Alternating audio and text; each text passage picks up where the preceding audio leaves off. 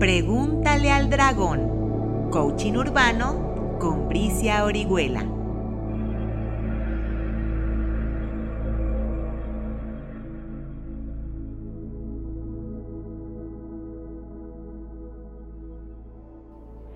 Hola, hola, bienvenidos, bienvenidas a un episodio más de nuestro podcast Pregúntale al dragón. Y antes de contarles la pregunta, quiero saludar a Paco, que está aquí ya puestísimo, y a nuestra queridísima maestra Bricia Orihuela.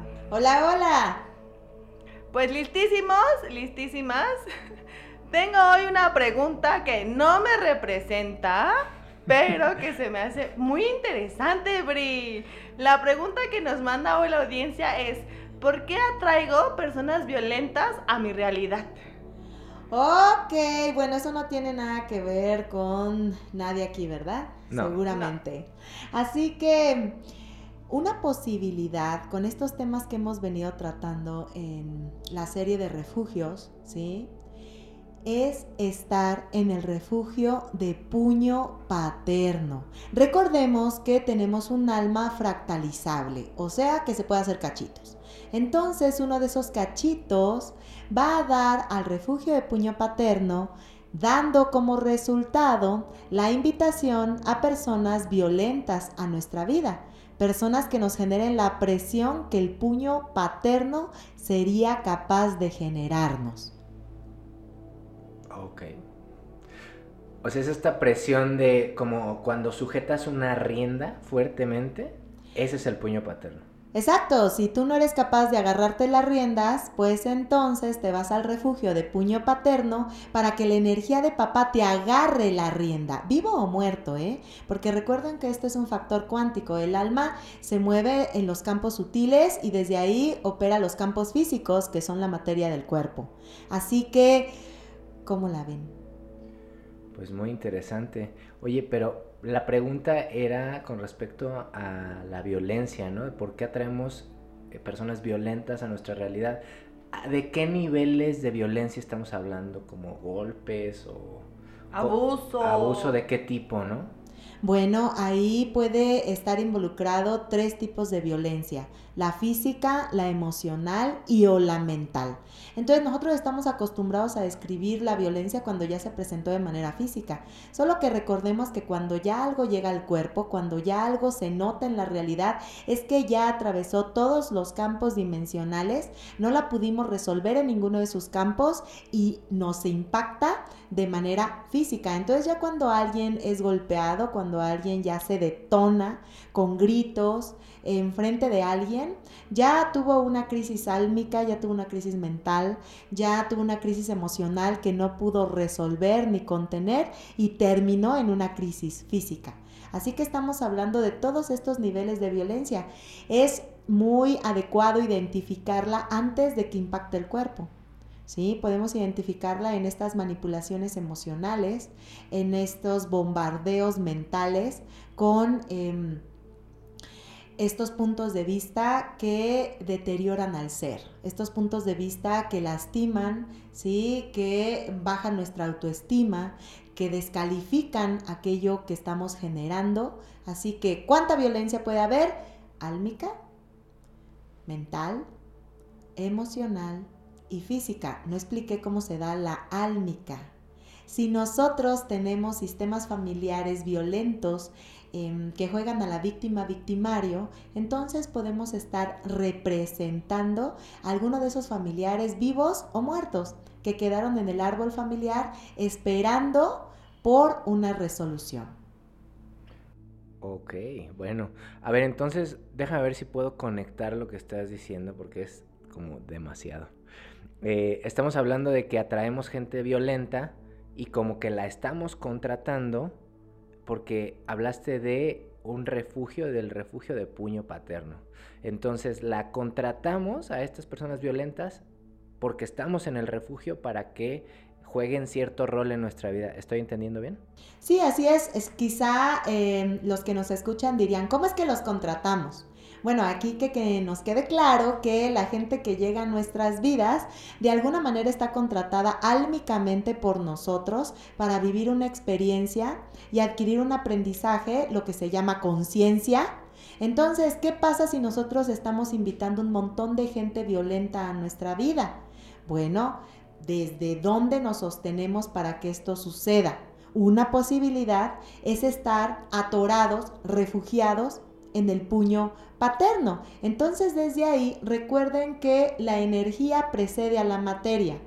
Eso quiere decir que lo que está viviendo el alma, tarde o temprano, se va a ver reflejado en la materia, en nuestra vida cotidiana. Si el alma está siendo oprimida en el refugio del puño paterno, va a generar realidades donde invitemos a quien esté cerca de nosotros a violentarnos para representar esa presión del puño paterno.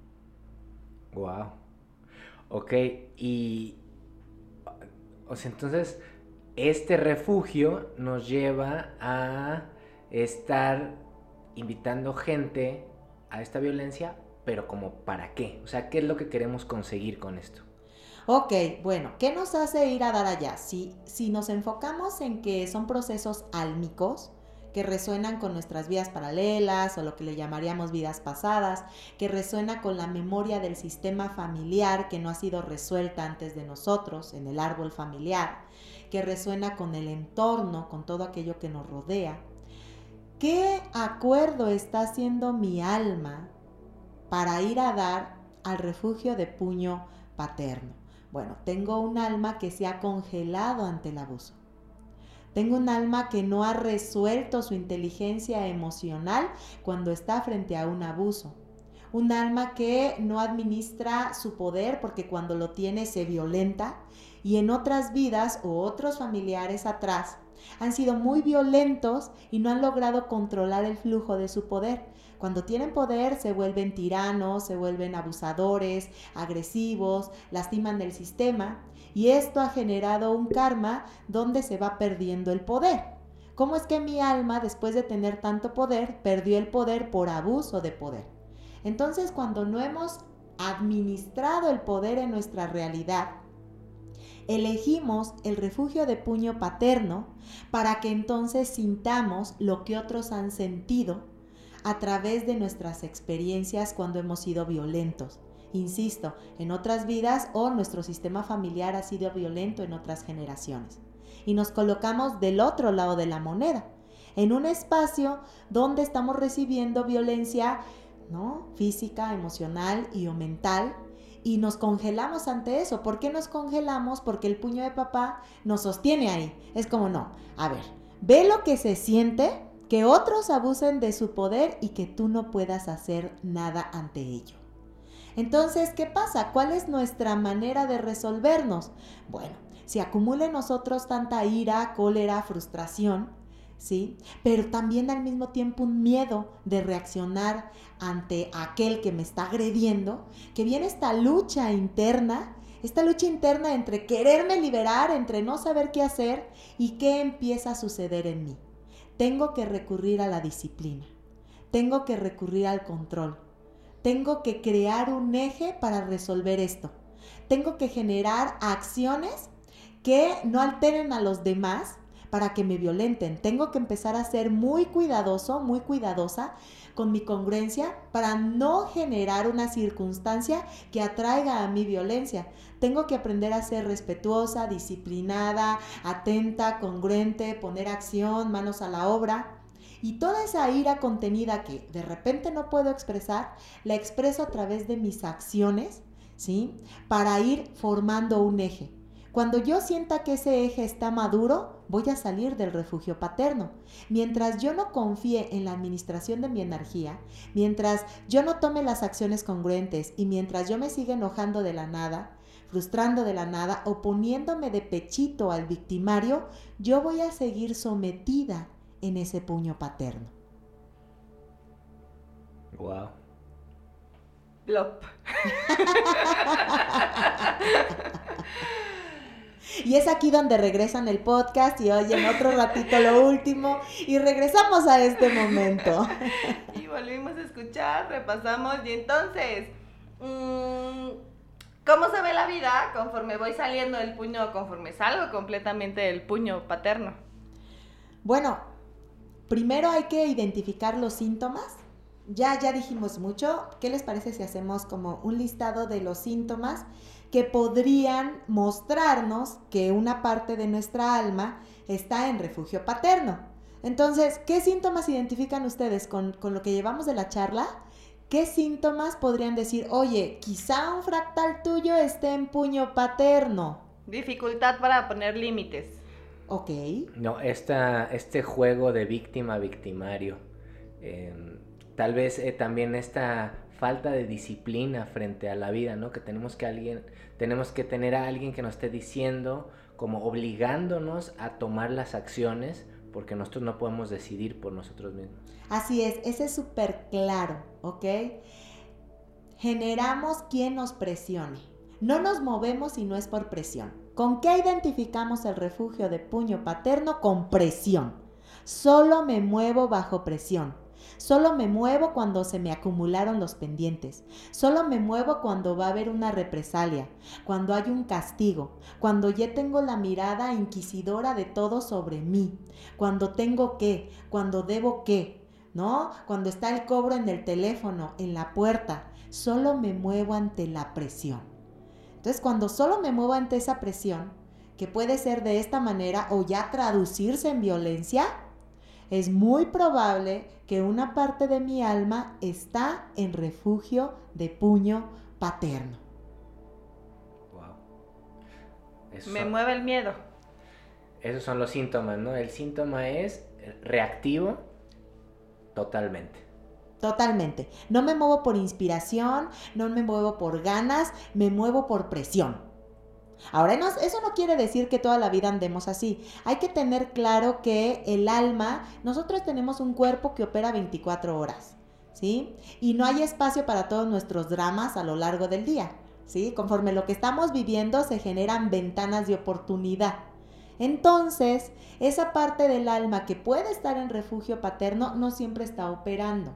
Se nota en los periodos donde yo requiero ejecutar algo y requiero un refuerzo doble, por eso se llama refugio. Entonces requiero una presión extra porque la presión que yo me genero y la presión que me rodea no es suficiente, porque la inspiración del proyecto y de la vida no es suficiente.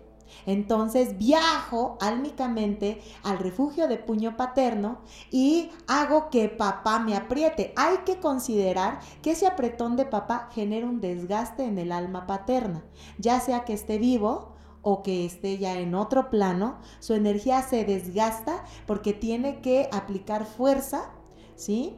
Dado que al ser nuestro padre, eh, la fuerza que él genera es la que mm, nos, vamos, la que nos hace voltear, la que, la única que nos puede dar un límite, ¿sí? Porque la única energía que nos genera poder poner límites en esta vida es la paterna, porque fue la que puso el límite. Nosotros llegamos, marcó el eje, nos coloca en el óvulo, ¿sí?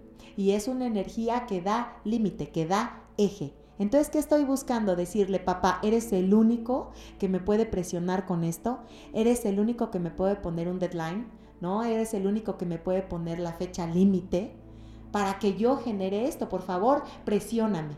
Y a través de esta energía, invita en mi vida todo lo que me pueda presionar porque solo no soy capaz de sostener mi eje.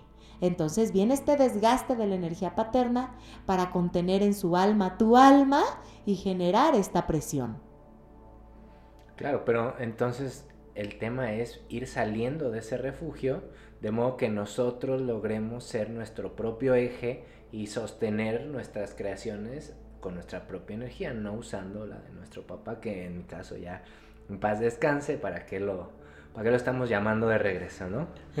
Claro, entonces el trasfondo de esto es em, desarrollar nuestra inteligencia emocional y nuestra administración del poder. ¿Qué, hay que observar? ¿Qué hay que observar aquí? Hay que identificar ante las circunstancias diarias si yo me pongo las pilas solas o estoy ocupando que alguien me las ponga. Conforme yo soy capaz de levantarme, brincar de la cama, hacer lo que tengo que hacer, me dejo de pelear con el tiempo, porque el tiempo es un límite. Si no estoy respetando los horarios, me salgo de los límites y estoy buscando quién me ponga un límite. Entonces, conforme yo eh, aprovecho, por ejemplo, mi agenda, por eso se llaman teléfonos inteligentes, ¿no? Estos smartphones nos ayudan a ir poniendo límites. Yo pongo esas alarmas antes de requerir un límite extra brinco de la cama, ¿sí? Soy atenta con mi agenda, soy respetuosa con el tiempo de los demás, estoy haciendo lo que hay que hacer, dejo de procrastinar, de posponer las cosas. Conforme yo me voy observando, voy requiriendo mucho menos el apretón.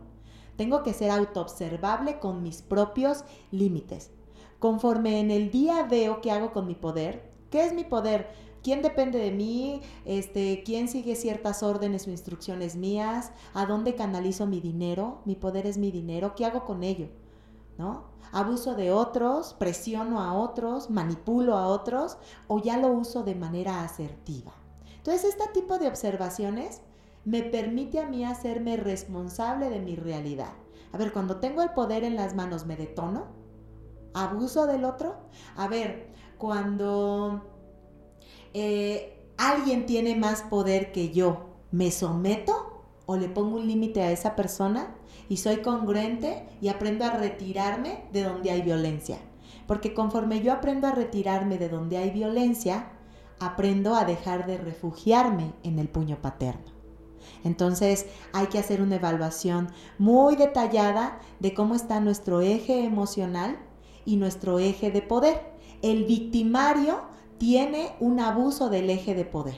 No hay eje. Tiene un abuso del poder y no tiene eje. La víctima tiene una crisis emocional cuando enfrenta esa situación. Entonces no tiene un eje emocional.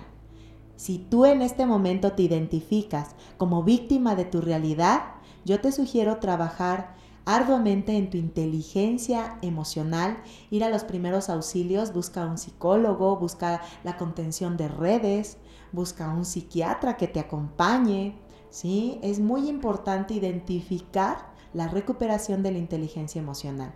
Si hoy tú te reconoces victimario, victimaria, revisa qué estás haciendo con tu poder. Cómo a través de tu poder estás abusando del otro y rectifica el uso de tu poder. Igualmente busca apoyo. Busca apoyo, busca red, busca sostén para administrar tu poder. Porque, ¿qué te va a traer? Esto te va a traer un karma que te mande a refugio paterno y vas a encontrar un victimario mayor que tú. Si un victimario no se redime por conciencia, solo se redime ante un victimario mayor. Mm. Entonces, cuando el karma que hemos generado por abusar del poder con otros nos alcanza, llega a nuestra vida un victimario mayor que nos va a mandar a puño paterno. Y entonces, y hay ah, victimarios muy sutiles. Está este abusador que llega una manipuladora emocional y hace con él, por ejemplo, lo que quiere y el otro ni cuenta se da y está en manos de su victimaria. ¿Sí? Entonces, este es un tema súper extenso. Sin embargo, yo creo que hoy ya le agarramos la onda a este tema de puño paterno. Cuando ocupamos que alguien nos ponga un límite, ¿sí? Cuando ocupamos agarrar el eje, y que nos presionen extra, vamos a dar al puño paterno. Cuando nos hacemos responsables de nuestro poder y empezamos a administrar nuestro día a día y nos damos los límites administrando el tiempo, en ese momento estamos fuera de puño paterno y mientras más nos sostenemos, ahí, menos tenemos la tendencia de ir ahí. Yo creo que con el rollo que nos aventamos hoy, eh, nuestro auditorio va a tener cierta información y lo que van a encontrar en la meditación ¿sí? Cuando lleguemos ahorita a ella, es una serie de conciencia de decirle a papá, bueno papá, pues es que tú también de alguna manera lo viviste, ¿no? Está en el ADN familiar, hay un odio que se arrastra porque no hay una resolución. Yo ya no puedo con esto, necesito eh, un permiso. Entonces la meditación que creamos trae interno un permiso al inconsciente de hacerse consciente y entonces viene una resolución. Recuerden que las meditaciones que escribo tienen un flujo de secuencia esencial que el alma entiende. El alma entiende de qué le estamos hablando. Conforme generemos esta meditación, yo se la sugiero mínimo tres días, unos siete días escuchándola para hacer esta conciencia y el alma deje de crear la tendencia al refugio paterno. Bueno, pues muchas gracias por esta explicación, gracias por las preguntas, muy enriquecedor el tema. ¿Qué les parece si vamos con la meditación? Eh, queremos recordarles a todos que pueden encontrar también la meditación de manera individual, eh, la vamos a subir aquí mismo al, al podcast. Y, y, bueno, los dejamos con esta meditación para ir haciendo la conciencia de liberarnos del refugio de puño paterno.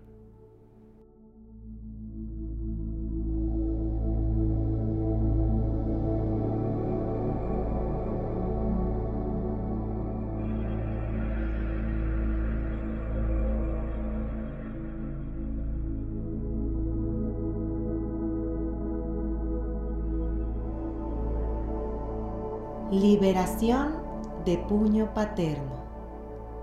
El amor que por ti siento, Padre, no ha sido suficiente para liberarme por mis propios medios. Ahora siento en mi vientre cómo mis entrañas se corroen de ira. Me muestro con enojo, con irritabilidad, con mucha ira, igual que tú.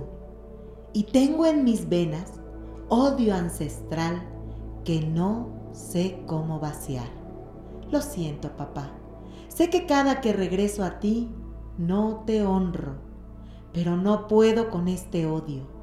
Necesito de tu apoyo para poder sostenerme a través del dolor, para poder entender por qué los hombres sufren tanto cuando aman, para poder entender por qué el odio llena los corazones y por qué la frustración nos lleva a liberarnos a través del dolor.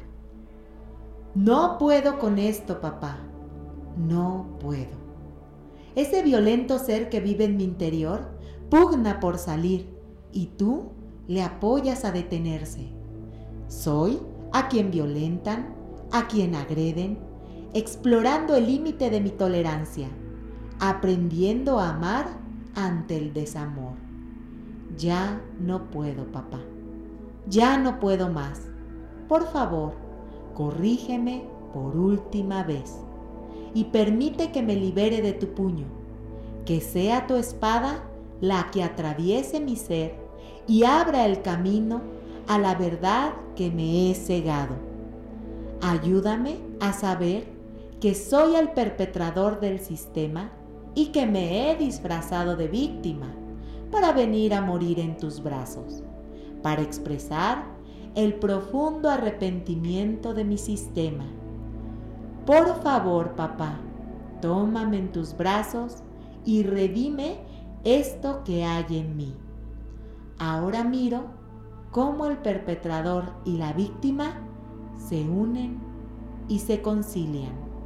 Ahora miro que no hay más odio en mí que se ha redimido por la comprensión de ambos lados. Ahora miro que todo lo que hiciste fue mostrarme el camino de mi sanación y que yo te elegí. Ahora libérame. Por favor, papá, déjame ir a la vida a vivir con amor y sin resentimientos, a aprender a valorar lo que es útil para mí a apreciar lo que es útil para otros, a estar ahí para compensar y colaborar, a retirarme de donde me lastiman y a aprender a discernir entre lo que es para mí y lo que no es. Te amo, papá, y te agradezco haberme sostenido todo este tiempo a través de tu propio desgaste. No te pido nada, pues todo me lo has dado ya. Gracias, papá.